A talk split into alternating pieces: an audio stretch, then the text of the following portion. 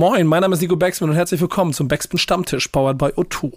Sam ein Sachse ist eine Serie, die gerade in Deutschland für Aufruhr sorgt. Und für uns besonders interessant, weil der Soundtrack voll in der Hand von Deutschrap ist.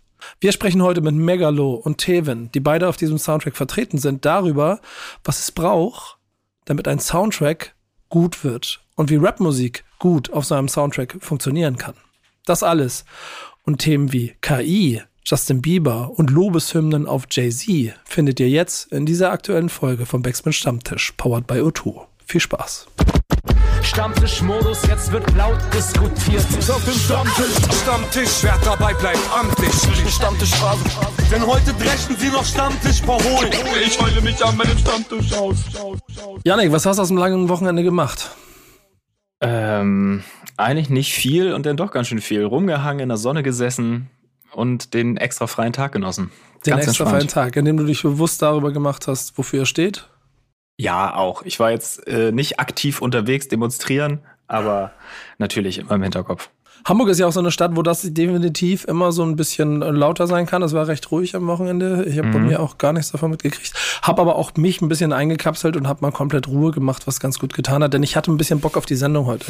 Wir, wir, haben, wir haben ein sehr spannendes Thema und du hast schöne Gäste eingeladen, mit denen wir jetzt über äh, was sprechen können, was auch mein Privatleben quasi mit äh, Inhalt äh, quasi, wo ich auch inhaltliche Zusätze geben kann, weil ich mich mit etwas da lange beschäftigt habe am Wochenende. Lange Rede, kryptisch gesprochen, Quatsch geredet.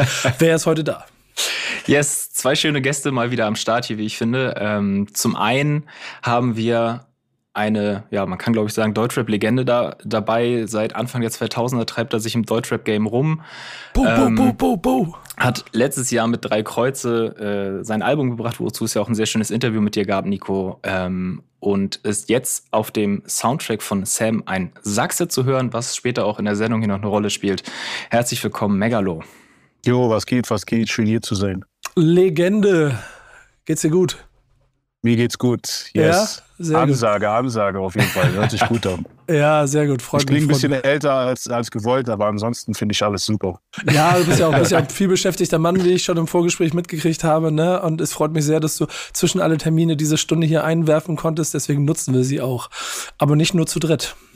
Nein, nicht nur zu dritt, natürlich auch zu viert. Ähm, unser zweiter Gast, eine jüngere Generation. Ähm, ich weiß gar nicht, ob man noch Newcomerin sagen kann, ist eigentlich auch völlig egal. Sie treibt sich seit äh, ja jetzt nunmehr zwei Jahren im Deutschrap-Game rum, war auch schon mal bei Jara bei uns im Interview letztes Jahr und ist ebenfalls auf dem Sam Soundtrack zu finden. Äh, schön, dass du hier bist, Tevin. Moin.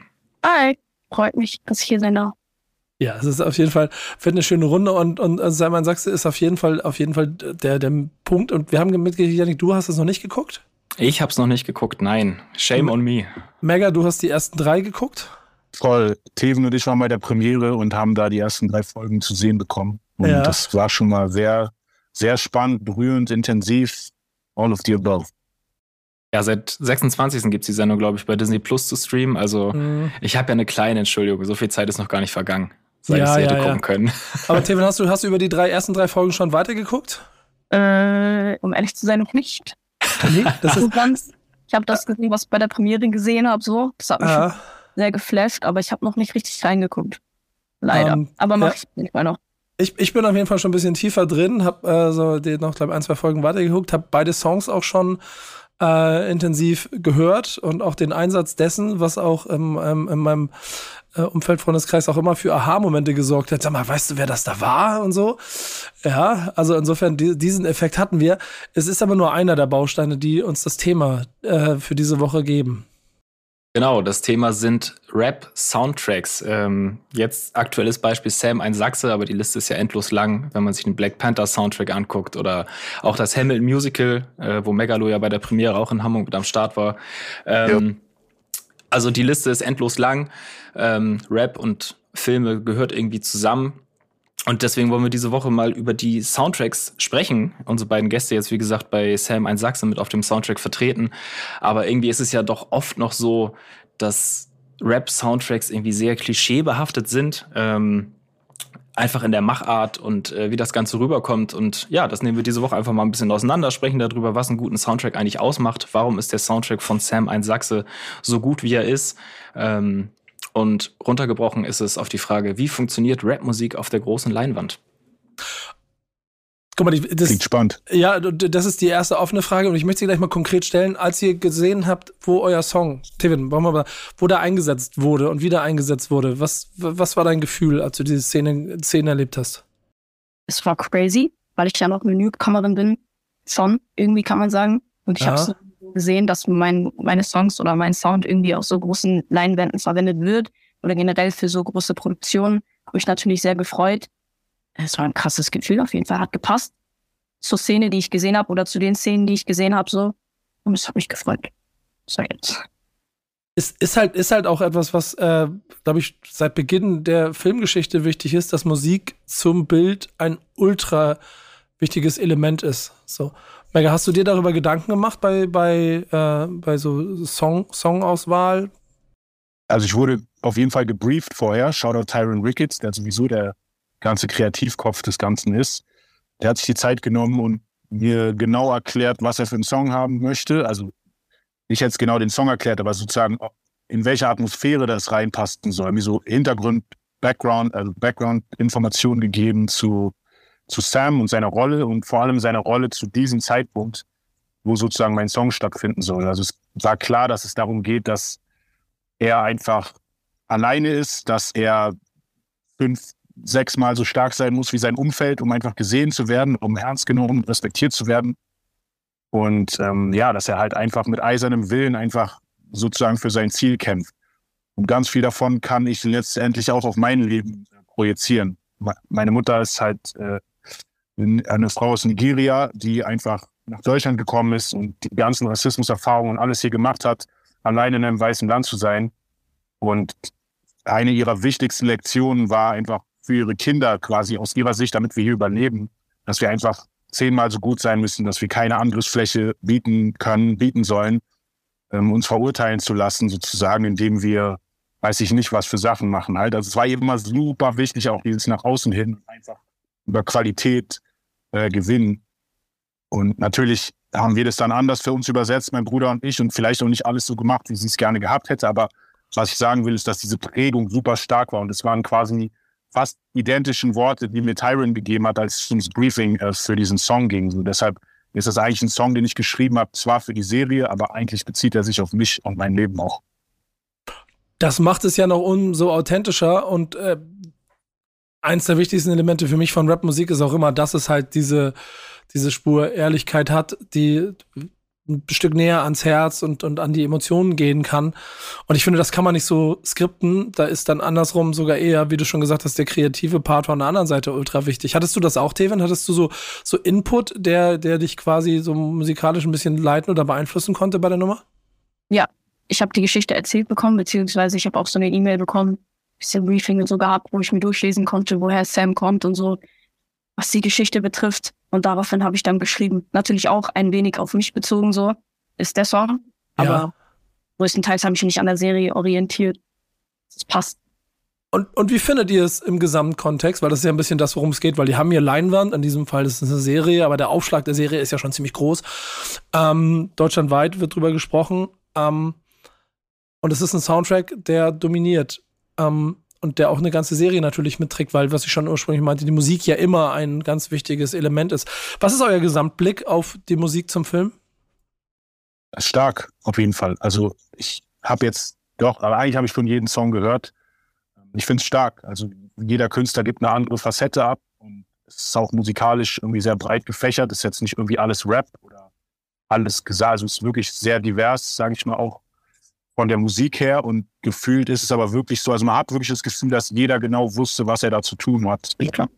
Und, und einfach Musik gemacht hat, die einfach passt für, für den Moment, für die Serie an sich, aber vor allem auch für die Stelle, an der eben der Song dann vorkommt. Also es war schon alles sehr, sehr gut kuratiert und ausgewählt. Es sind ja auch sehr viele Namen aus unserer Szene mit dabei. Janik, als du das das erste Mal durchgelesen hast, was war so mhm. dein Gefühl? Ähm, stark. Also das, du sagst es ja von den Namen, das ist irgendwie äh, jung, alt, äh, also ne, etabliert, Newcomer, alles, alles dabei. Und ich habe es ja eben gesagt, die Serie an sich habe ich jetzt Shame on Me noch nicht angefangen zu schauen, aber den Soundtrack natürlich gehört. Und das sind halt einfach richtig, richtig starke Songs. Und das klingt halt an sich auch einfach nach, also man hört einfach raus, dass es wirklich äh, äh, gut produzierte Songs sind, die, was Megalo und Tevin ja eben auch schon angesprochen haben, wo auch einfach Künstlerpersönlichkeit drinsteckt und es ist halt nicht Musik für einen Film oder eine Serie gemacht, sondern da steckt halt noch mehr dahinter und das hört man, finde ich, auf jeden Fall raus. Und ja. ganz wichtig auch, das Produzententeam natürlich zu erwähnen. Suena und Lucry, die alles produziert haben, das sind halt einfach mal, also krasse Star-Produzenten, wenn du so willst. Die haben unter anderem Roller von Apache produziert und wissen auf jeden Fall, wie man amtliche, amtliche, amtliche Produktionen macht. So. Haben einfach jede Menge Beats zur Auswahl gehabt. So, ich habe mir meinen, glaube ich, von sechs oder sieben Beats, die ich bekommen habe, gepickt. Und habe aber auch so, also ich habe den Beat selber gepickt, aber gleichzeitig war das auch der Beat, den die Produktion sozusagen auch gesehen hat. Also es hat einfach gut gepasst so und wie gesagt, die Auswahl war einfach gut. Wir haben gleich sozusagen mit der Top-Klasse angefangen, da dann noch unseren Stempel draufsetzen können. Deshalb hat es alles auf jeden Fall eine Qualität.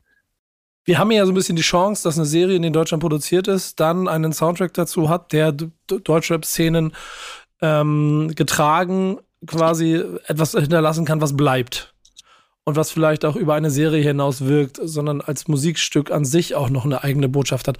Teven, hast du so also aus, aus deiner eigenen Fansicht zur Kultur, hast du auch so Soundtrack Erinnerungen, wo, wo die Musik, also die Rap-Mucke quasi so genauso stark und lange gelebt hat wie der Film? Also gibt es irgendwie auch Rap-Musik, die du direkt mit Film verbindest, auf ewig? Ich glaube nicht. Ich bin, ich bin selbst nicht wirklich mit Rap-Musik aufgewachsen. Ich habe selbst nur Popmusik gehört und so ich bin jetzt nicht so, dass ich irgendwie krasse Memories habe und irgendwelche Oldschool-Songs oder irgendwelche krasse Künstler, die bei mir krass hinterblieben sind in meinem Kopf. Deswegen auf die Frage habe ich leider keine krasse Antwort jetzt. Nee, also das, das ist eher auch offen gesprochen, weil ich nämlich finde, dass wir in den letzten Jahren das sehr, sehr selten hatten. Ich kann mit Eight Mile kommen. Mhm. Oder auf Ja, genau. Und das ist ein, der das No-Brainer. Ein, ein, Film, der, Leute, der ist bei 20 Jahre her, ne? Ja. Das, boah, ist das wirklich 20 Jahre her? Das kann ja nicht mal sein.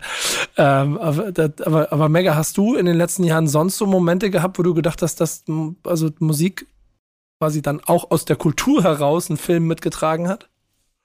Also muss ich auch passen, ehrlich gesagt. In den letzten Jahren auf jeden Fall nicht. Ich weiß, ganz früher ähm, gibt es so einen Film Set It Off da hat mich auf jeden Fall der Soundtrack auch so geprägt, aber das war halt quasi ganz, ganz frühe Jugend. Und da war eh der Umgang mit Musik und das hatte alles einen ganz anderen Stellenwert gehabt. Also es war dann eh alles bigger than life, aber ich weiß genau, dass das, ich weiß nicht mehr, wer den Song gemacht hat, aber der heißt, glaube ich, auch Set It Off. Den, der kommt mir direkt in den Kopf dazu und der Film war irgendwie bewegend mit Queen Latifah und ich glaube, Halle Berry, ich weiß gar nicht mehr, auf jeden Fall vier stark schwarze Frauen, die ähm, Einbrecherinnen, glaube ich, die einfach um ihr Leben äh, in den Griff zu kriegen oder einfach Schulden zu bezahlen, halt angefangen haben, ähm, Banken auszurauben, glaube ich. Und am Ende ist ziemlich dramatisch alles, wie das endet. So, aber krasser Film. Und der Soundtrack war auch krass. Und ansonsten ist, glaube ich, so ein Soundtrack, der gerne genannt wird, halt Belly. Belly hat, glaube ich, ist auch so ein Film, der so im Rap-Kontext so eher bekannt ist. So ein bisschen so, glaube ich, so eine artmäßige Scarface-Geschichte. Ich habe ihn jetzt nicht so auf dem Schirm, war jetzt auch nicht so der Top-Top-Film unbedingt so, aber ich glaube, der Soundtrack dazu hat mindestens genauso Welle geschlagen. Ja, und das ist das, das Schöne ist, wir haben, wir haben, was, was Hip-Hop kulturell angeht, ja in den 90er Nullern mit einer Handvoll Filmen, Friday, Boys in the Hood, aber auch White Man Can Jump und so ganz viel Basketball und Sport und, und, und, und, und, und Street-Gangster-Filme gehabt, die, die auf jeden Fall Hip-Hop äh, konnektiert waren. Riesenlange Zeit hat sich ein bisschen angefühlt, als ob es nicht mehr das Element war. Black Panther ist vielleicht ein zum Beispiel, der ja komplett durchkuratiert war, auch der Soundtrack. Aber ja. Aber also Black Panther so, war so mein Gedanke. Ich habe mich auch genau an den Film gedacht, als du die Frage gestellt hast, Nico. Aber bei dem Film finde ich, also das ist ein krasser Soundtrack, so da ist ja auch die größten der großen Namen irgendwie drauf. Aber das war mir persönlich dann schon fast wieder ein bisschen zu durchchoreografiert. Also dieser ja, riesen Hollywood-Blockbuster mhm. mit den größten der Großen, die den Soundtrack machen. Das war denn, also was ich gesagt habe, das sind gute Songs, aber da fehlt mir dann so ein bisschen diese dieser persönliche Stempel, von dem wir eben gesprochen haben. Voll. Und ich, also für mich persönlich hat die Musik auch jetzt nicht so ein krass, also der krasse Songs, nicht falsch verstehen, aber ist jetzt nicht irgendwie sowas gewesen, wo ich gedacht habe, boah, dieser Song von dem Soundtrack, den pumpe ich jetzt die ganze Zeit. Ja, ist auf jeden Fall so ein Tick too much. Und ich glaube, da lebt das Ganze, was wir jetzt hier haben, auch so ein bisschen von der Nähe. Und der deutsche Markt ist ja theoretisch noch mal ein bisschen ein anderer. Deswegen fand ich aber den Soundtrack in seiner Zusammenstellung auch ziemlich spannend.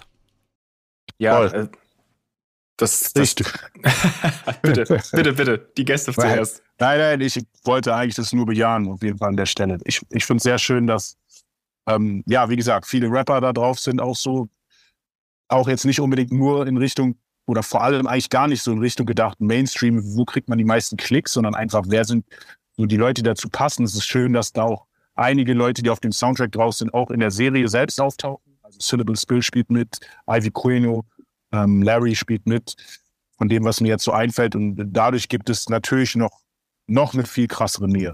Es gibt auf jeden Fall Stimmen, die auch sagen, dass das Ganze ruhig noch einen stärkeren ostdeutschen Touch hätte haben können, da die Geschichte ja in Ostdeutschland spielt und es ja auch darum geht, dass Samuel Nefere ähm, der erste schwarze Polizist in Ostdeutschland war, dass man da hätte noch mehr äh, reingehen können an der Stelle und vielleicht auch mal checken können, okay, was sind schwarze Künstler, die sozusagen diese Erfahrung im Osten von Deutschland gemacht haben, so mhm. das Ganze wirklich noch mal authentischer zu machen. Was soll ich gerade sagen, also wie, wie weit, wie, für wie wichtig würdet ihr denn so den, die Besetzung des Soundtracks, sag ich mal, so ein, einschätzen, weil du hast es eben schon gesagt, alle, der ganze Cast ähm, sind Künstler mit eigener Geschichte, ähm, die, die irgendwie ja was zum Thema was sagen können, was sagen müssen. Ähm, gibt es denn überhaupt diese, diesen Ossi, sag ich mal, den man mit auf diesen Soundtrack holen könnte? Also mir spontan fällt da jetzt ehrlich gesagt gerade gerade niemand ein, aber ähm, das ist ja also schon. Sonne war, Sonne war, mhm. hat auf jeden Fall äh, einen starken Background äh, aus eben aus, der kommt aus Erfurt, soweit ich weiß. Good point. Und ähm, er ist auch altersmäßig so angesetzt, dass man auch sagen kann, er hat diese Erfahrung dort gemacht, sozusagen. Also mhm. da definitiv Punkte, die er ansprechen könnte. Und genau, so jemand zum Beispiel. Aber ich kenne mich jetzt auch nicht genug aus, um zu sagen, wen es da noch alles gibt und mhm. wer da jetzt fehlt. Es gibt da ja auch auf jeden Fall eine Menge ähm, ostdeutsche Untergrundszene, die sicherlich auch ihre Aufarbeitung mit solchen Themen wie Österlichen Hagen auch zum Beispiel immer wieder aufs Neue versucht. So, und wir haben hier aber zwei große Kernthemen. Ne? Das eine ist in Ostdeutschland aufwachsen, das andere ist äh, People of Color, die in dieser Region aufwachsen und halt die Geschichte, die dahinter steckt, was glaube ich auch ein sehr sensibles Thema ist. So, ich glaube, das wäre für äh, Tevin, für euch beide ja wahrscheinlich auch ein wichtiges Do or Don't gewesen, wie das Ganze aufgebaut und zusammengestellt ist. Ne? Also, also, also das Setup, wie es jetzt gestellt war und, und, und auch das, das Skript und das Gesamtpaket aufgebaut hat, da gab es nicht die große Frage, ob man da mitmacht oder nicht, oder? Ja, auf jeden Fall nicht. Also die Geschichte ich habe nicht dasselbe erlebt, natürlich nicht, aber man kann sich damit natürlich irgendwo identifizieren, wenn man dieselbe Hautfarbe trägt, so. Man kann den Schmerz irgendwie nachempfinden, so, und dann freut man sich, wenn man gefragt wird, ob man Teil davon sein möchte und ob man seine Stimme dazu beitragen möchte, so. Dann war es, es war für mich auf gar keinen Fall irgendwie eine Frage, so, ich habe direkt Ja gesagt. Und Mega, du hast ja wahrscheinlich auch schon genug Erfahrungen im Leben auch äh, in deiner langen Karriere gesammelt. Da ist oder ich formuliere, ich muss ja offen die Frage formulieren. Ist so ein Projekt und ein Film, wie er aufgestellt ist, mit dem Soundtrack-Setup drumherum, dann nicht auch irgendwie so, so ein richtig schöner Schein am Horizont, dass die Öffentlichkeit sich mit einem Thema beschäftigt? Ja, also ich denke, die einen werden sagen ja, dass es einfach eine Sichtbarkeit gibt für gewisse Thematiken.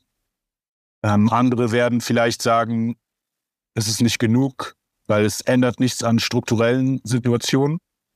Ähm, und das Problem ist eigentlich ein viel größeres, letztendlich, nämlich eigentlich quasi auch kulturelle Abgeschnittenheit von Menschen mit afrikanischem Background. Und worum geht es eigentlich genau? Geht es jetzt wirklich darum, eine Sichtbarkeit in Deutschland zu bekommen oder geht es darum, Afrika wieder das zurückzuholen, was es, was ihm weggenommen wurde und ob eigentlich alle Menschen in der afrikanischen Diaspora lieber ihre Energien in Richtung Afrika wenden sollten und sozusagen der Unabhängigkeit von den Machtstrukturen. Aber das geht jetzt vielleicht ein bisschen zu deep, nur um kurz mal das ganze Spektrum einfach ein bisschen anzudeuten. Also es gibt auf jeden Fall nicht alle, sage ich mal, nicht alle schwarzen Menschen oder People of Color, wenn du willst, äh, finden das jetzt so toll, sondern manche sagen ja, okay, toll, das ist jetzt äh, Fake Diversity und so, da gibt's halt mal kurz irgendwie eine, eine Plattform so, aber am Ende des Tages ändert es nichts am eigentlichen Problem.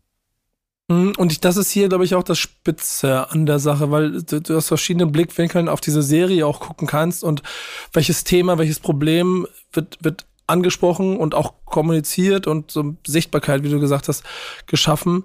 Ähm, und schafft man es überhaupt auch allen Blickwinkeln so ein kleines bisschen gerecht zu werden? Am, am Ende des Tages habe ich aber das Gefühl, und wir haben schon viele Produktionen aus Deutschland erlebt, die mal mehr oder weniger sich mit Hip-Hop auseinandergesetzt haben. Und es gibt, oder sagen wir, wo Hip-Hop kulturelle Einflüsse, und das ist ja dann ehrlicherweise auch ein bisschen, dass die Sprache der Nicht-Gesehenen, in welcher Form auch immer, ähm, das gibt es Dinge, die gut funktioniert haben und Dinge, wo ich das, den, den berühmten Yo-Yo-Yo-Hip-Hop-Arm hatte, der mir quasi Schmerzen bereitet hat. Ähm, vielleicht da noch der letzte Blick darauf. Das ist jetzt eine deutsche Produktion, wo ihr ein bisschen zugucken konntet, wie, was dann am Ende daraus gemacht wurde und wo ihr dann musikalisch euren Teil dazu beigetragen habt. Ähm, seid ihr, seid ihr glücklich und zufrieden mit dem, was man da so auf der, also ihr auf der Leinwand oder andere Leute in ihren Streamingdiensten gucken können als Gesamtprodukt? Also macht das Mut für auch weitere Projekte, die kommen können? Auf welchem Level und wie dort in dieser Produktion gearbeitet wurde rund um diese Serie? Ihr seid beide offen angesprochen und beide machen so ein Handzeichen zu dem anderen. Tevin, Tevin sag was. Ja, ja ich fange besser nicht an. Er kann an. ähm, also, also ich muss auf jeden Fall allen Beteiligten und allen, die daran gearbeitet haben, großes Lob aussprechen, sowohl vor der Kamera als auch hinter der Kamera. Kreativköpfe, die Schauspieler, natürlich die Musiker auch, aber alles, was ich mitbekommen habe, ist, dass es mit sehr viel Liebe und sehr viel Engagement gemacht wird, dieses ganze Projekt, dass sich auch jetzt im Nachhinein die ganzen Schauspieler halt so stark dafür einsetzen, auch den, den Menschen hinter der Kamera eine Sichtbarkeit zu geben. Und es ist einfach, also man hat das Gefühl, dass da eine, eine große Familie dieses ganze Projekt gemacht hat. Und das ist einfach sehr schön zu sehen, dass es nicht jetzt wirklich, wirklich so ist nach dem Motto, da haben sich jetzt irgendwie ein paar weiße Regisseure überlegt, wir brauchen ein bisschen Diversity, weil das gerade das Thema der Stunde ist, sondern das ist irgendwie sehr natürlich aus dieser Idee herausgewachsen, eine Sichtbarkeit zu geben und wirklich mit und von schwarzen Menschen auch getragen wurde. Aber nicht ausschließlich, sondern es ist halt, wie gesagt, sehr divers aber mit sehr viel Respekt füreinander. Und ja, manche würden sagen, so könnte man sich irgendwie eine schöne Zukunft in Deutschland oder in einem der westlichen Länder vorstellen, so dass, dass das auf jeden Fall Inspiration dafür sein kann, wie man miteinander umgehen kann und wie man die Geschichten erzählen kann. Ja, er hat alles gesagt. okay. Ähm, ich, ich nehme die Überleitung aber an, weil da steckt nämlich eine Sache drin, die du jetzt auch so ein bisschen betont hast, ohne sie vielleicht äh, betonen zu wollen. Aber die Personen dahinter sind sehr entscheidend gewesen für das, was daraus entsteht. Und dieser, diesen Einfluss, den kann man nicht wegwischen, dass der gerade bei Themen, die man nicht äh, wie, wie formuliere ich das, die man nicht auf den ersten Blick vielleicht sieht, die aber in den Zwischenebenen total wichtig sind, dass man sie genau und richtig formuliert, äh, sind ja Dinge, die man äh, in der Zeit, in der wir uns heute befinden, äh, offen, hoffentlich offensichtlich noch nicht durch künstliche Intelligenz austauschen kann. Trotzdem möchtest du über dieses Thema sprechen, Mega. Ja, ja, ich meine, in der Musik ist gerade künstliche Intelligenz, also von dem, was ich mitkriege, es schlägt es gerade enorme Wellen. Es fing an mit ChatGPT und so, dass es irgendwie ja, weiß ich jetzt nicht genau, wann es anfing, aber so vor ein paar Monaten auf jeden Fall mehr für alle zugänglich wurde und natürlich tausend Leute tausend Sachen ausprobieren. Und dann gab es jetzt diesen, diesen Drake und The Weeknd Song, beziehungsweise ist nicht von Drake und The Weeknd, ich glaube, Ghostwriter irgendwas nennt er sich, ist ein TikToker, soweit ich weiß. Und der hat halt diesen Song gemacht und der Song hat sämtliche Rekorde, also einfach Millionen Streams bekommen. Ich glaube, die versuchen ihn überall äh, so runterzunehmen, also zumindest mit dem, mit den Namen Drake und Weekend, aber das Ding klingt halt tatsächlich so, als ob es ein Drake und Weekend Song hätte sein können, aber ist komplett, ähm, also was heißt komplett? Es ist auf jeden Fall mit KI modelliert worden, die Stimmen. Ich habe mich ein bisschen mit dem Prozess auseinandergesetzt. Also es ist immer noch nicht alles so einfach, wirklich. Man muss schon da Arbeit reinstecken und auch irgendwie so programmierenmäßige Fähigkeiten ein bisschen haben oder einfach so ein bisschen technisch versierter sein. Aber mittlerweile, worauf ich hinaus will, ist, ist die KI in der Lage, äh, Kunst und vor allem jetzt, sage ich mal, Rapmusik oder Popmusik arbeitslos zu machen. Also die, die Leute, die jetzt Heven und ich oder andere Leute auch, die halt selber schreiben und selber irgendwie ihre Musik machen, ist die KI in der Lage, uns zu ersetzen oder nicht? Ich würde sagen, ganz. Ja, ja, äh, komm, ich möchte von Themen. Themen, hast du okay, Angst um deine sorry. Karriere? Ja, ein bisschen. also ich kenne das auch, ich habe es auch gesehen. Äh, ein paar Songs, ein paar Videos davon. So, ich finde es krass, Also es klingt wirklich echt, als hätten die Künstler es selbst aufgenommen. Ja, ich glaube schon, dass das Konkurrenz machen könnte. Auf jeden Fall.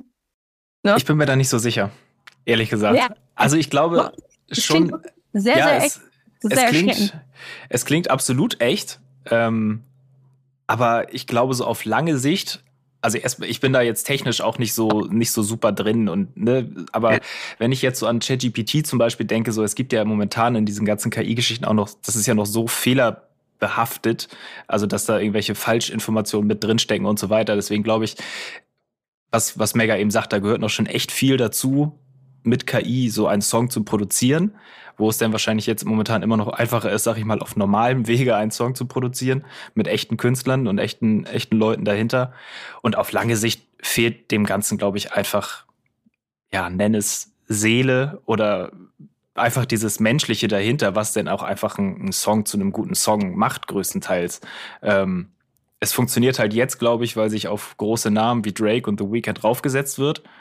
Ähm, aber wenn man, sag ich mal, jetzt einfach als kleinerer Name, No-Name KI Artist einen Song generiert, weiß ich nicht, ob der denn so große Wellen schlagen würde, nur weil es halt ein KI-generierter Song ist. ich, ich hoffe ja, dass diese persönliche Note, die da drin steckt, immer, dass die nicht verloren geht. So, weißt du? Also das in den Zwischenebenen, was du nicht, was du nicht messen kannst. Kannst Emotionen nicht versuchen, über Einsen und Nullen zu transportieren.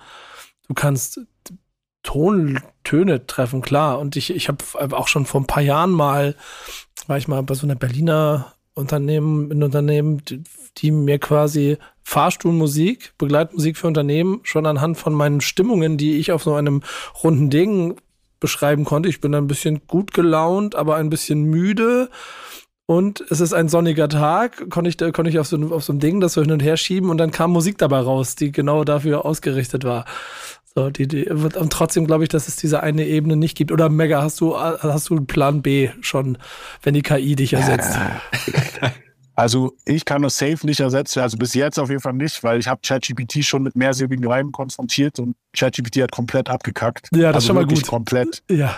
Da über drei, zwei, drei Silben hinaus ist Feierabend. Aber ich meine, die Sache entwickelt sich ja auch. Also wenn man guckt, wie sich Technologie in den letzten Jahren einfach entwickelt hat und wenn man grundsätzlich, da gibt es, glaube ich, irgendwie so eine Formel, wie, wie, wie man halt sagt, wie sich bestimmte technische Innovationen weiterentwickeln. Wenn man davon ausgeht, kann es schon in zwei Jahren zum Beispiel komplett anders aussehen, das Game. Also da kann diese KI einfach schon viel weiter sein, als sie jetzt ist. Jetzt würde ich sagen, ist es noch nicht auf dem Level, ersetzen zu können. Also wenn ich jetzt irgendwie ChatGPT frage, schreibt mir einen Text wie Megaloo, dann schreibt er, oder keiner, also habe ich schon gemacht. Ne? Er kriegt vielleicht ein bestimmtes Thema, Themenspektrum einigermaßen hin, aber er kriegt auf jeden Fall nicht die Reime so hin. Noch nicht. Wie gesagt, ich weiß nicht, wie sich das weiterentwickeln wird. Ähm, ich glaube jetzt, so wie es jetzt ist an diesem Punkt, braucht man halt immer noch irgendwie menschliche Entscheidungen dahinter und ich glaube, die werden auch immer den Unterschied machen. Aber die Frage ist doch die, es waren halt nicht Drake und Weekend, die diesen Song gemacht haben. Trotzdem wurde es aber von Millionen von Menschen ja. so angenommen und gefeiert. Das heißt, der jemand, der das gemacht hat, mit Hilfe von der KI, hat schon geschafft, diese Emotionen und das alles so einzufangen, wie man das sich halt, wie man sich das halt vorstellt, so. Also, es war jetzt nicht komplett nur die KI natürlich, aber was ich damit sagen will, ist, du brauchst, oder hast in diesem Fall nicht mehr Drake und The Weekend gebraucht, du hast nur noch die Stimme gebraucht und von dem, was sie in der Vergangenheit gemacht haben, wenn du dann diese Voice AI sozusagen damit fütterst, dann kriegen die das so perfekt hin. Und dann ist auch natürlich wieder die Frage halt mit den Texten so. Drake ist eigentlich auch ein Rapper, der mehr kann, aber teilweise seine Hits auch sehr simpel geschrieben sind.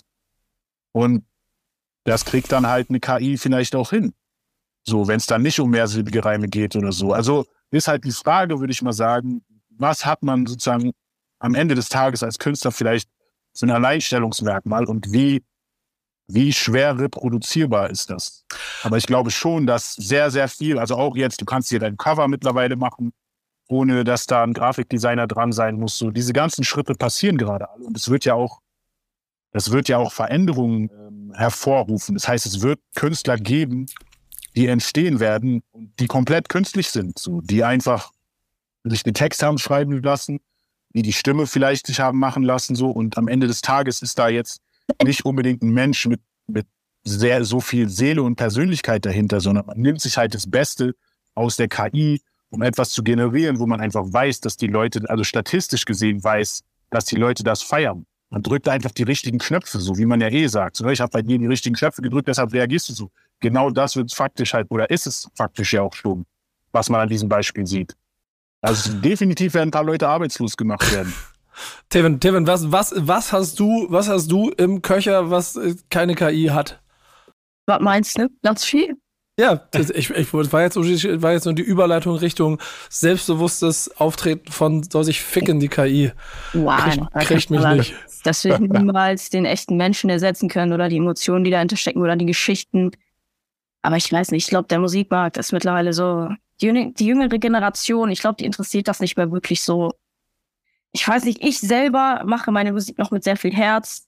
Ich weiß, dass es viele andere Künstler gibt, die das genauso machen, aber ich glaube, der Grund, wieso das so gut läuft, ist einfach, weil die Leute das einfach nicht mehr, weiß nicht, die legen nicht mehr so viel Wert darauf. So, die wollen Melodien hören, die wollen irgendwelche krassen Hooks hören, so, das juckt die halt nicht, ob das jetzt wirklich The Weeknd oder wirklich Drake war, sondern die wollen halt einfach nur irgendwie einen Vibe haben, glaube ich so.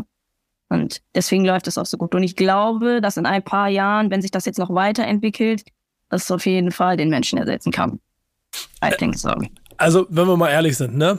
gucken wir uns die handelsübliche Top-Playlist des Streaming-Anbieters deines Vertrauens an, steckten da in den vergangenen Jahren ohne direktes Shaming, aber schon sowohl Songs als auch Interpreten drin, die relativ austauschbar waren. Ja, was ja, die, was ja so. Was einfach dazu, weil, weil der Markt dazu geführt hat, dass es klingt halt, das ist das, was wie es klingt, da will man hin und dann haben wir auch Künstler und Künstlerinnen damit Erfolg, dass sie das machen, weil es klingt wie. So, diesen Mechanismus gibt's ja schon ein bisschen länger. Trotzdem zeigen ja Projekte wie auch äh, Simon Sachse, an dem ihr auch mit dran teilgenommen habt und wenn ihr hier, wie es hier beschrieben habt, ja auch ihr eure Sachen A deswegen machen solltet, weil ihr ihr seid und B ihr die Sachen dann auch so gemacht habt, wie sie gemacht habt, weil ihr ihr seid. Und keine KI der Welt könnte die Emotionen, die Tevin, die du vorhin selber beschrieben hast, mit, das ist nicht meine Situation, aber ich interpretiere sie so und mache daraus diesen Song oder Mega, bei dir wäre es fast noch einfacher, wenn deine Geschichte irgendwo deiner, deiner Mama irgendwo schon zu lesen wäre, dann könnte man die per KI mit rein interpretieren und selbst da gibt es ja Zwischenebenen, die man nicht greift. Das heißt, das gibt es, wird es immer geben. So. Ähm, ja, aber ich würde halt sagen, die KI kann halt auf das zurückgreifen, wie du selber sagst, was halt schon veröffentlicht ist. Also du kannst sie ja anlernen. Ja, du kannst sie du kannst anlernen. anlernen und, und, du kannst auch, keine Ahnung, du kannst halt auch andere Künstler nehmen und die anlernen. Selbst wenn, selbst wenn es jetzt so ist, sagen wir jetzt, komplett neuer Künstler, den die KI noch nicht kennt, aber dieser Künstler hat ein bestimmtes Themenspektrum. Es ist ja nicht so, als ob man über Sachen redet, über die noch nie irgendjemand geredet hat. Vielleicht benutzt man Worte, seine eigenen individuell gewählten Worte. Aber also ich glaube ganz ehrlich, wir machen uns da was vor, um zu denken, dass das komplett, also ich glaube, wie gesagt, die Technologie wird sich krass weiterentwickeln und einfach der Pool, aus dem, aus dem sie lernt, ist, ist halt einfach groß und wir sind halt auch nur Menschen. So. Die Geschichten wiederholen sich auch, selbst wenn sie für uns individuell sind, so, aber es ist halt Leben und Sterben und irgendwie Schmerz dazwischen so. Das ist schon austauschbar. Das, das, das Schlimme ist ja, also ich mache mir da keine großen Illusionen, wenn, denn ich hab, ich bin großer Fan von Filmen, die in der Zukunft spielen und ich habe das alles schon gesehen.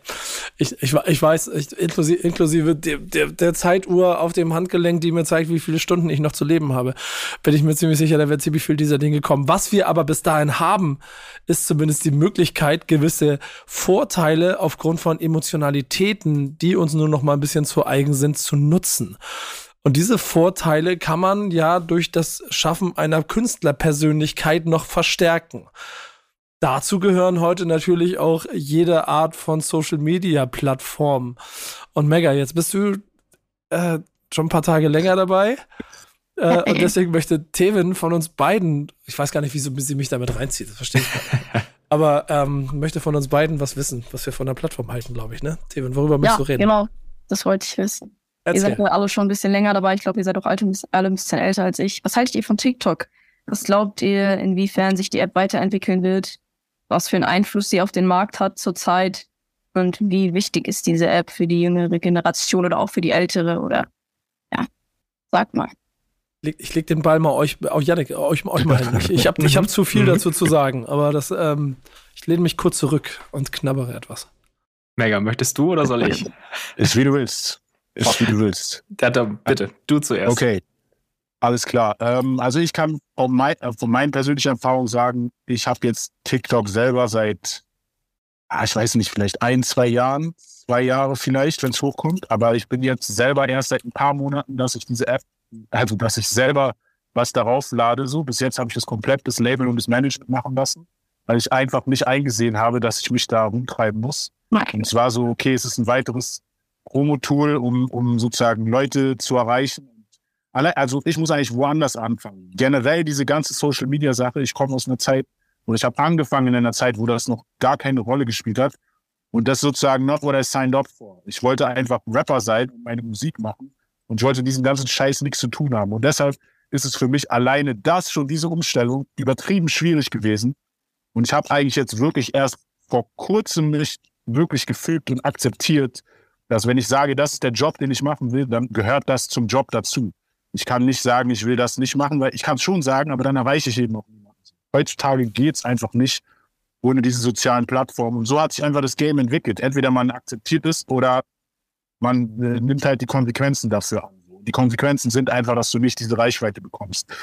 Und ähm, ja, insofern glaube ich, muss jeder oder sollte jeder versuchen, seinen, also den Weg für sich zu finden, mit diesen Plattformen umzugehen, der für einen selber halt am besten passt. Also ich bin jetzt keiner, der jetzt zum Beispiel weiß ich nicht, Styling-Tutorials oder sowas macht, so, weil ich einfach, das ist nicht, worauf ich Bock habe. Oder ich habe jetzt auch keinen Bock, irgendwelche Situationen nachzuspielen oder Witze zu haben. Jeder hat seins. Ich habe für mich gefunden, wenn ich rappe, dann ist das okay. So, das kann ich machen, das kann ich mit mir vereinbaren. Wenn ich ein Video hochlade, wo ich rappe, dann ist es auch cool für die Leute, die meine Musik hören wollen. Die wollen sowas von mir, die wollen auch keine Styling-Tipps unbedingt haben. So.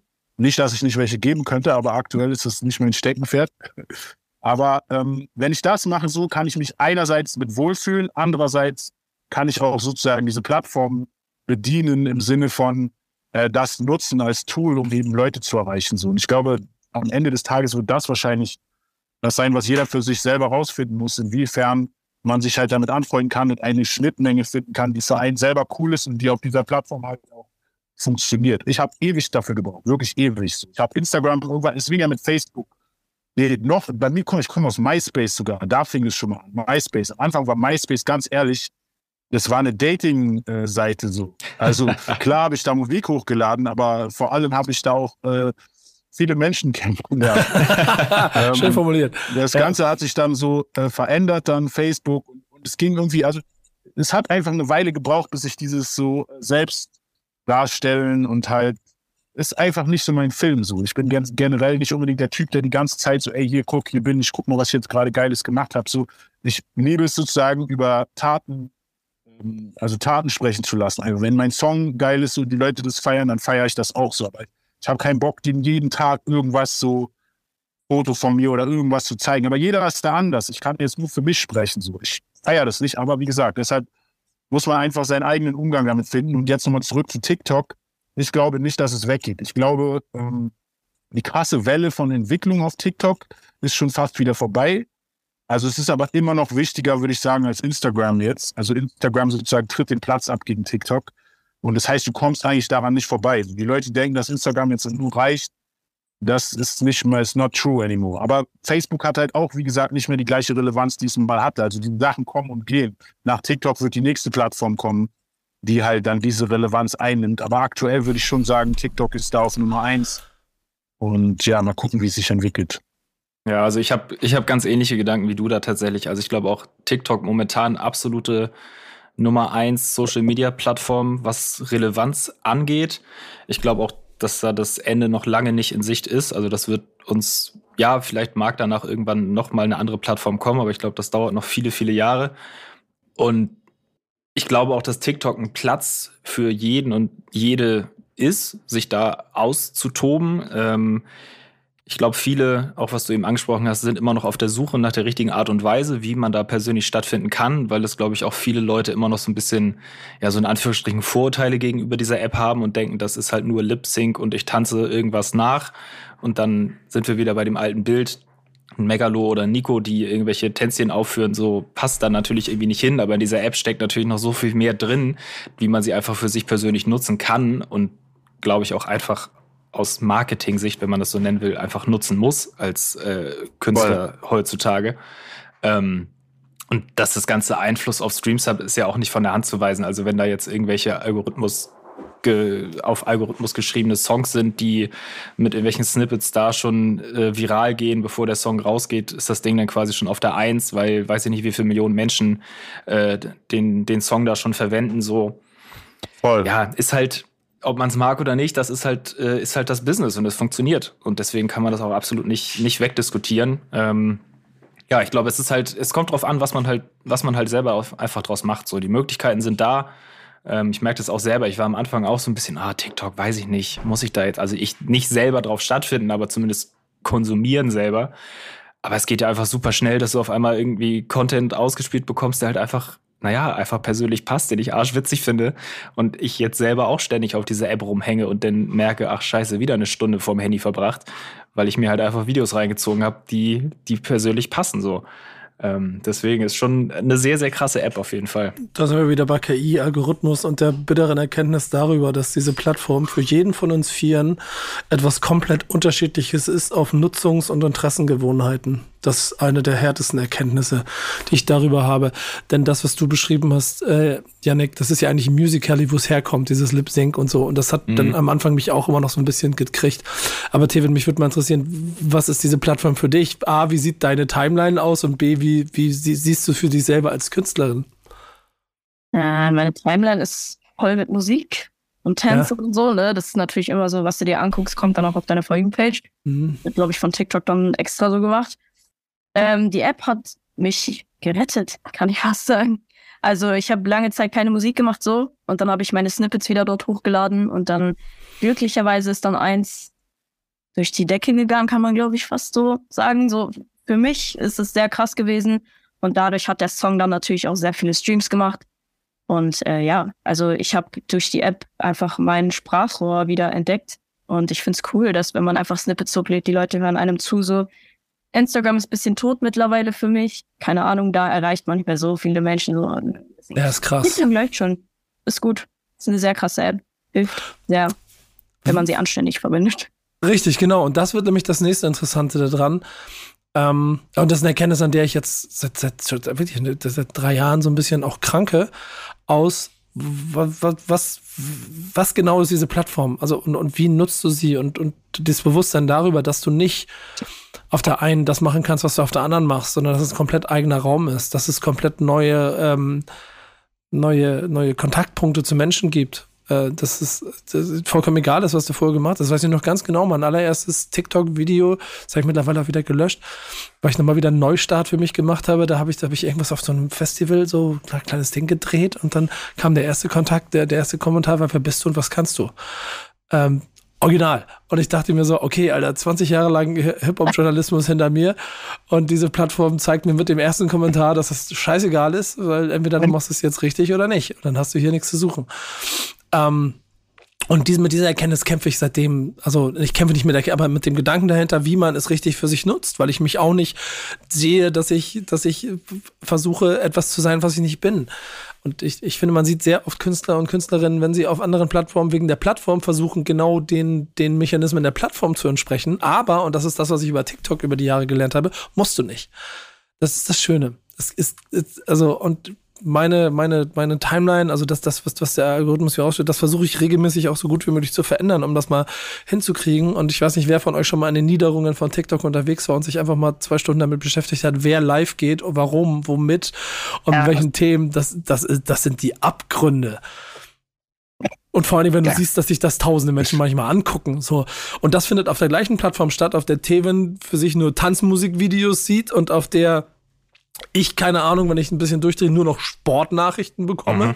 So, und das ist eine komplett andere Plattform. Das heißt, da, da, die sagt mir dann eher, mach geilen Sportcontent, mach ihn so. Das sieht viel besser aus, als wenn mir irgendjemand erzählen würde, ich müsste jetzt, äh, müsste jetzt versuchen zu tanzen, um Rap-Nachrichten zu transportieren.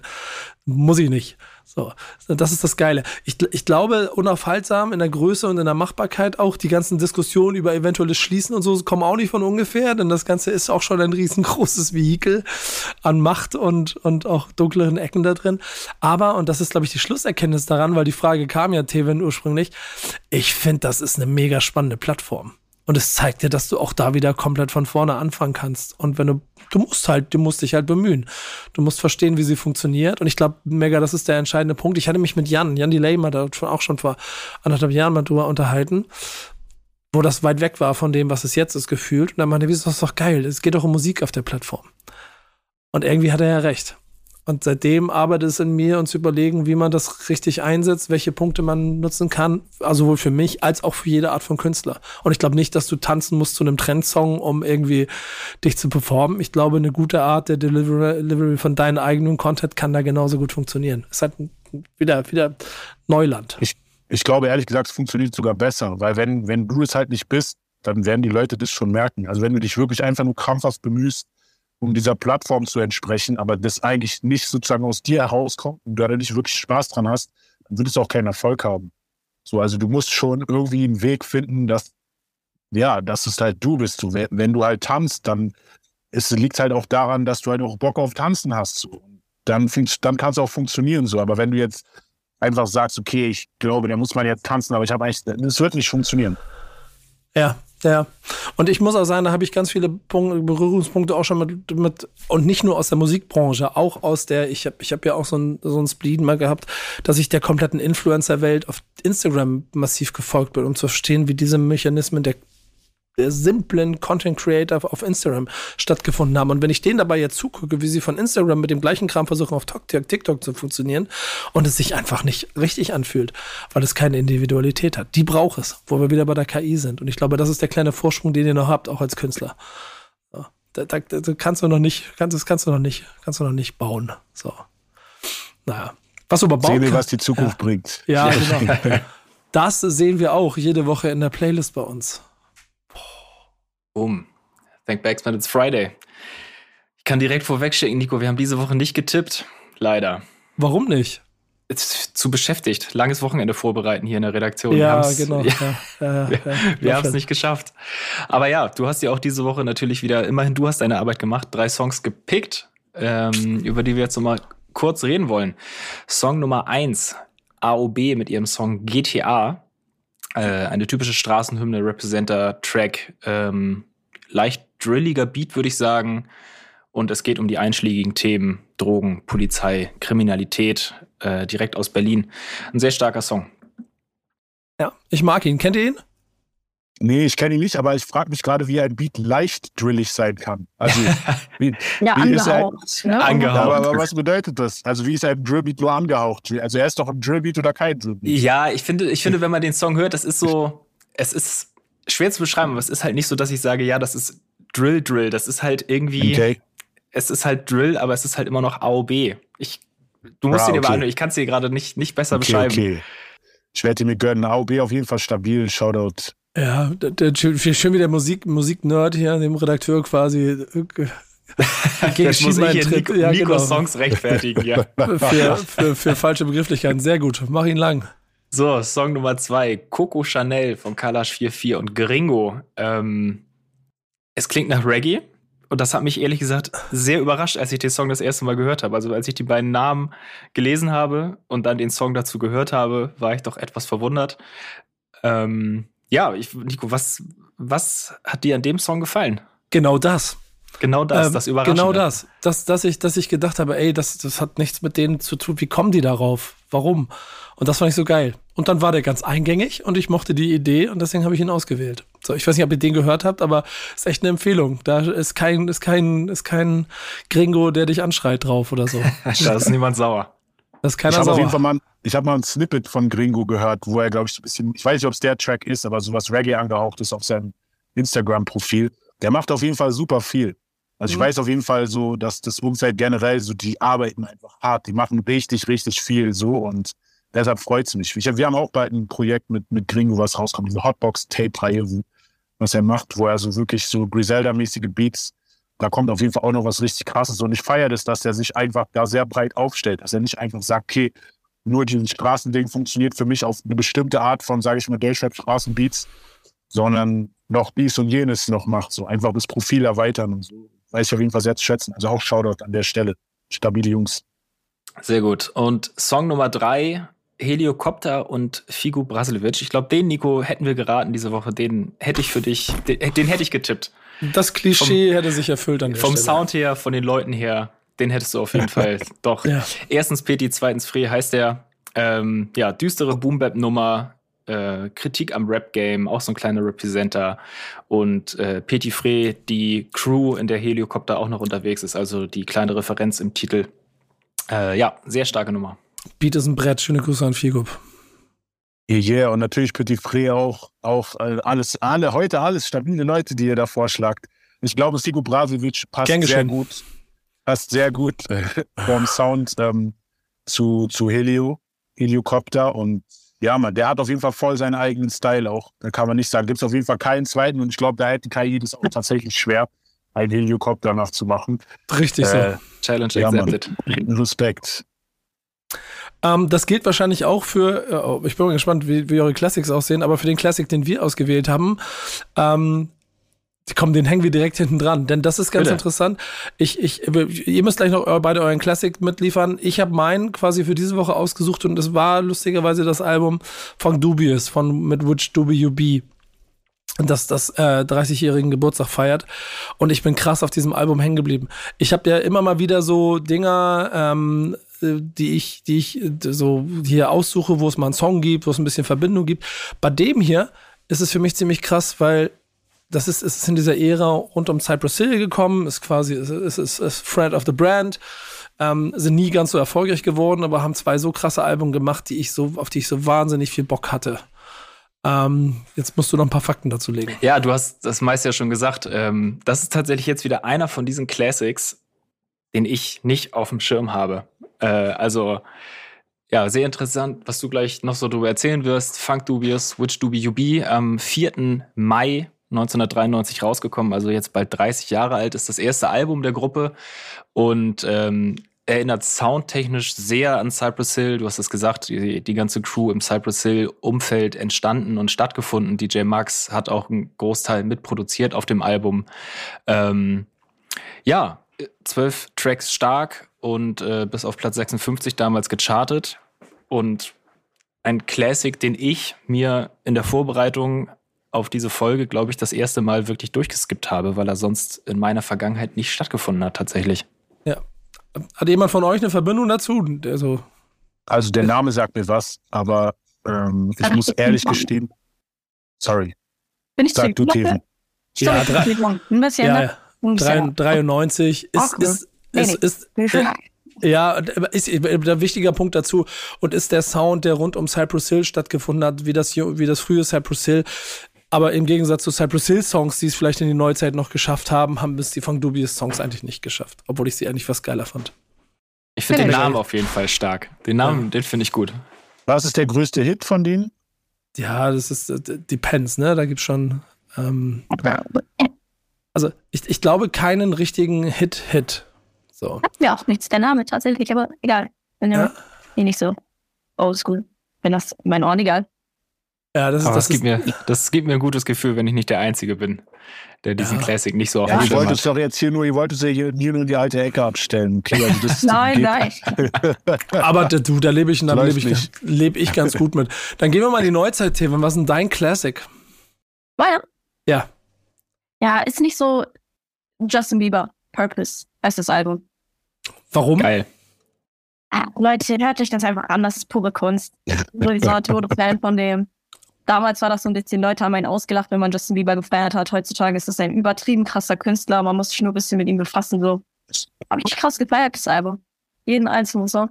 Hat mir sehr Voll. geholfen, eine schwere Zeit. Deswegen nehme ich das Album immer so ein bisschen mit in meinem Herz. Ja. Sag, sag ja. nochmal, wie heißt das Album? Purpose. Purpose. Habe ich nicht auf dem Schirm, aber ich habe Justin Bieber generell zu wenig auf dem Schirm tatsächlich. Ja, also ich meine, das Album, mir ging es ging es zu der Zeit auch so, dass ich vorher Justin Bieber mal so ein bisschen belächelt habe. Das ja, war halt genau. immer, ja, immer der kleine Teenie, der gut okay. aussieht und irgendwie schnulzige Popsongs macht. Und dann ist dieses Album gekommen und dann habe ich es mir warum auch immer angehört und es ist einfach krass. So, also ja. ich meine, wie viele Songs, drei, vier, fünf Songs da drauf, die über eine Milliarde Streams haben, so, das sagt auch schon wieder alles. das ist halt ganz obere, oberstes Regal in dieser Industrie. Aber es ist auch einfach ein starkes Album. Das muss man einfach sagen. Es ist Popmusik, aber richtig, richtig stark.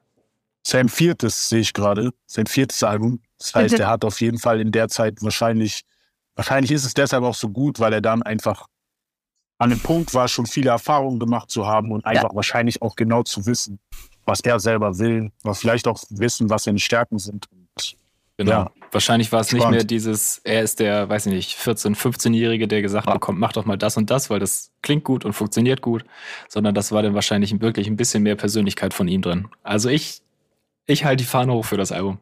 Hm. Ist aber auch, wie du schon selber sagst, so eine Zeit lang einfach uncool, Justin Bieber. Mhm. Ähm, und ich habe ihn letztes Jahr auf dem Festival in Budapest, auf dem Schicket Festival gesehen und einfach der komplette Platz. 100.000 Menschen, alt, jung, alle gefeiert drauf, drauf abgegangen. So, es war schon interessant und krass zu sehen. Es ist einfach, einfach, der, einfach dann doch ehrlicherweise auch einer der großen Namen dieser Epoche, in der wir uns gerade befinden. Punkt. Egal was. Auf jeden Fall. Ja. Gilt aber auch für deinen Classic, ne? Meiner? Ja. Ja, der, der ist wahrscheinlich in der heutigen Generation nicht mehr so bekannt, aber ich habe von Jay-Z The Blueprint genommen. Das Album kam 2001. Ist ja auch schon jetzt 22 Jahre her. Damals war Justin Bieber sieben Jahre alt. Ja. Und es kam am, tatsächlich am Tag von, ähm, also 9-11, 2001. Mhm. Also am Tag, wo die Towers gebombt wurden. Stimmt, krass, ja. Mhm. Am gleichen Tag. Und trotzdem ist das Album durch die Decke gegangen und hat Jay-Z einfach als, ja, jetzt werden mir vielleicht einige äh, widersprechen aus der Zeit, aber ich sage ganz ehrlich, er hat ihn als King of New York etabliert mit diesem Album. Ähm, es war, glaube ich, sein viertes oder fünftes Soloalbum, also ähnlich wie bei Justin Bieber wahrscheinlich, dass er auch schon die Zeit hatte, einfach aus seinen Fehlern zu lernen, Erfahrungen zu machen, genau wissen, wo seine Stärken sind ich finde, er hat mit diesem Album seinen Sound nochmal komplett neu definiert und hat dieses, diese Soul-Samples, so das, wo, wo ich finde, wo so ganz viele der Wurzeln von Hip-Hop stecken, hat der so auf eine Mainstream-Karte gepackt. So, das Album ist, glaube ich, elf Tracks stark oder so und da sind Produzenten drauf, die damals noch voll unbekannt waren, die danach Stars geworden sind. Kanye mhm. West, Just Blaze, ähm, nicht zu vergessen, auf jeden Fall den wichtigsten Bink. Bink ist underrated, most underrated, krasse Producer ever. Der Typ ist einfach zu krass und er kriegt einfach nicht, vielleicht liegt es auch an seinem, an ihm selber, aber er kriegt meines Erachtens nicht den Respekt, der ihm zusteht. Er hat den Sound von Blueprint maßgeblich geprägt. Er selber und andere behaupten, Just Blaze hätte sich komplett, daran jetzt wird es nerdig bisschen, aber ein bisschen hochgezogen, sein Sound. Kanye West, wie gesagt, zu dem Zeitpunkt noch komplett unbekannt, war ein Producer. Also wenn man die Dokumentation äh, von Kanye West auf Netflix gesehen hat, der war zu dem Zeitpunkt einfach nur als Producer bei Rockefeller gesigned. Er mhm. wollte auch Rapper sein, aber er wurde nicht dafür ernst genommen, sondern wirklich nur für seine Soul-Samples und hat danach dann eine unfassbare Karriere hingelegt. Und Timbaland ist auch auf dem Album drauf mit Produktionen, Trackmasters, das waren zu der Zeit einfach so die Top-Produzenten. Eminem hat einen Beat beigetragen, wo er auch drauf gerappt hat, so. Und ich glaube, insgesamt äh, wurden ungefähr 1,5 Millionen oder 2 Millionen für Sample Clearance bezahlt bei diesem Album, ja. weil unter anderem auch ein Jackson 5 Sample drauf ist, Age to the ISO. Also Jay-Z hat richtig Geld in die Hand genommen, um dieses Album zu machen. Und es ist einfach aus meiner Sicht einfach einer meiner All-Time Favorites, ein unfassbarer Klassik. Sowohl von dem, was er sagt, er hat da den Song Takeover, wo er in einem Abwasch äh, Nas und Mob Deep rund macht. Nicht zu vergessen mit dem Summer Jam damals auch, wo er dann äh, Prodigy auf die Leinwand. Da gibt es natürlich auch unterschiedliche Meinungen zu. Nas ist mit Ether auf jeden Fall unfassbar krass zurückgekommen und es ist zu einem der krassesten Beefs, also einen der stärksten Hip-Hop-Beefs aller Zeiten geworden. Die haben es dann irgendwann gesquashed, sind jetzt auch Freunde. Aber ich glaube, die Rivalität herrscht nach wie vor an so. Ich glaube, Nas ist auf jeden Fall für Jay-Z ein krasser Konkurrent so. Und Nas ist, wie gesagt, krass zurückgekommen, aber ich feiere, wie Jay-Z das sozusagen in einem Song gemacht hat und dann in einer Line das ganze restliche Game noch to all them other uh, to all them other rappers out there throwing shots at Jigga, you only get half a bar. Fuck your N-Word. Und so in einer halben Zeile einfach so. Also wie gesagt, für mich damals, ich habe dieses Album gehört, da war ich gerade auf einer Überfahrt nach Schweden. Ähm, das eine Mal, wo ich in Schweden war, mit einem Kumpel zusammen bei einem Haus, einem Haus von seinen Eltern irgendwie, bla, wie auch immer. Ich habe es auf der Fahrt in der Fähre gehört, dieses Album Und es ist auch selten, dass man so diesen Moment hat, einfach ein Album so komplett zu hören, diese Ruhe hat. Hat mich unfassbar krass umgehauen. Also für mich bis heute Jay-Z größte Inspiration, einfach, dass er es geschafft hat, sein Leben äh, in die Musik zu bannen und einfach, du kannst deinen Erfolg quasi so miterleben. Der Typ ist von, also das ist wirklich die American Dream. Der Typ ist von nichts gekommen, so aus dem Ghetto New York, Marcy Projects, wirklich eine roughe Gegend, so Drogen verkauft, so das Klassische und hat es einfach bis zu einem Milliardär geschafft. So. Er ist ein Multimilliardär und hat so viele Businesses und die hat die krasseste Frau. Einfach, der ist so ein Typ, so ein Typ, so in dieser ganzen Gesellschaft, wo es darum geht, wer was hat und so. er hat auf jeden Fall diese ganzen äh, Accolades kann er alle halt vorzeigen. So. Er ist einfach better than any rapper out there, so von allem, was er geleistet hat. Und auch ein Drake mit seinem Erfolg kann meines Erachtens da nicht rankommen, so, weil erstens Jay-Z hat selber geschrieben. Wie gesagt, ist einfach seine Story, die er halt erzählt hat. So, er ist wirklich von nicht gekommen. Er war nicht vorher Schauspieler und ein bisschen erfolgreich damit und ist dann Musiker geworden und hat dann irgendwie so Härte gekriegt, weil er plötzlich Goons um sich hatte. Sondern er hat von Anfang an das Ding self-made gerissen und einfach mit die krasseste Musik gemacht, finde ich auch. Krasser Rapper für mich, Goat, All-Time Goat. 100% Co-Sign bei allem, was du eben gerade gesagt hast. Ist, ist und bleibt so. Punkt. Sehe ich ganz genauso. I'm not a businessman, I'm a businessman. Man. Ja. Stage. Ja. Und ähm, der Typ ist, der Typ ist einfach in sich krass. Sehr, auch, auch mit den Fails, die es in seiner Karriere, in seinem Leben gegeben hat, selbst da gibt es ein, so ein transparentes Gefühl. Und ich, mein schönstes, meine schönste Geschichte rund um ihn, und das ist dann vielleicht auch etwas, was auch wieder ein, ein Kreis zu, zu, zu Sam Sachse und, und, und, und dem Kampf ähm, der da auch in dieser Serie der, der dargestellt wird, so der Kampf mit der eigenen Community und versuchen überhaupt etwas aufzubauen und sich gegenseitig Support zu geben, wenn man am Rande steht und für sich und seine Rechte und seine Identität kämpfen muss. Äh, während Kanye West versucht, Präsident zu werden, indem man sich eine Maga-Cap aufsetzt, hat Kanye, hat, hat Jay-Z äh, Anzeigen in allen großen Zeitschriften in Amerika geschaltet, wo er die lokalen Geschäfte ähm, aufgelistet hat und gesagt hat, support your local Business, wenn ihr gemeinsam eine Community aufbauen wollt. Äh, Voll. Äh, und in solchen Kleinigkeiten steckt so viel, auch dass ich nicht aktiv damit relaten kann, ich trotzdem ein hundertprozentiges Agreement darauf habe, egal was der macht. Es fühlt Voll. sich nach dem richtigen Weg an. Ja, das ist einfach zu krass. Also, ja, ich finde generell, Leute sollten sich, Künstler, Leute sollten sich einfach mit ihm noch mehr auseinandersetzt, weil man sieht, wie gesagt, nur die Accolades, man sieht nur dieses, okay, er ist Multimilliardär, er ist der Mann von Beyoncé und so, er ist hier untreu gewesen. Das sind die oberflächlichen Dinge. Aber das Typ ist halt auch einfach mal politisch. Der hat sich eingesetzt, dass beim Super Bowl, also der sitzt da einfach so in dem NFL-Gremium mit drin und entscheidet. Und Head dafür, of Music. Halt Head of Voll. Music der NFL. Voll. Dass seit, einfach Rap dort stattfinden kann. So. Ja, und seitdem, seitdem sind die Halftime-Shows cool. Ja, Mann. Ey, so viele Sachen. Und dann so ein Song wie Story of OJ. Ich meine, das ist jetzt nicht ja. auf dem Blueprint-Album, aber er hat einfach so viel für die Community gemacht. So. Und ja, es gibt andere Rapper, die krass sind. Es gibt Leute, die sagen, na, es ist krasser und dies und das. Aber guck dir der Overall Picture an. Da kommt niemand auch nur annähernd dran. Ja. Nicht mal annähernd. Äh, wir haben, ich hoffe, wir haben TV nicht verloren auf der, auf der Reise hier noch unseren fünfminütigen Lobhudeleien auf Jay-Z. Ne, guck hier, wir, wir haben sie verloren. Aber, ja. aber wir holen dich noch einmal zurück, um Danke zu sagen. Denn ähm, äh, es war sehr schön, dass ihr beide dabei gewesen seid und äh, es war herrliche viele Klammern rund um die Themen, die ihr mitgebracht habt, die wir hatten. Ähm, ich glaube, da draußen kann man den Leuten neben, guckt euch gerne Sam in Sachse an. Auf jeden Fall hört bitte genau beim Soundtrack hin. Und wenn ihr das dann gemacht habt, dann folgt bitte den Künstlerinnen und Künstlern, die darauf stattgefunden haben. Als Beispiel die beiden, die heute hier sind und schaut, was die machen. Denn das, was die machen, das kann keine künstliche Intelligenz schaffen. Danke, sehr nett. Dankeschön, dass ihr da wart. War eine Freude. Danke euch. Danke euch allen. Ich bedanke mich genauso. Das war Backspin Stammtisch, powered by O2. Bis nächste Woche. Tschüss. Stammtischmodus, jetzt wird laut diskutiert. Auf dem Stammtisch, Stammtisch, wer dabei bleibt, amtlich. Stammtisch Phase. Denn heute brechen sie noch Stammtisch verholen. Ich heule mich an meinem Stammtisch aus. Backspin. Backspin. Backspin. Backspin.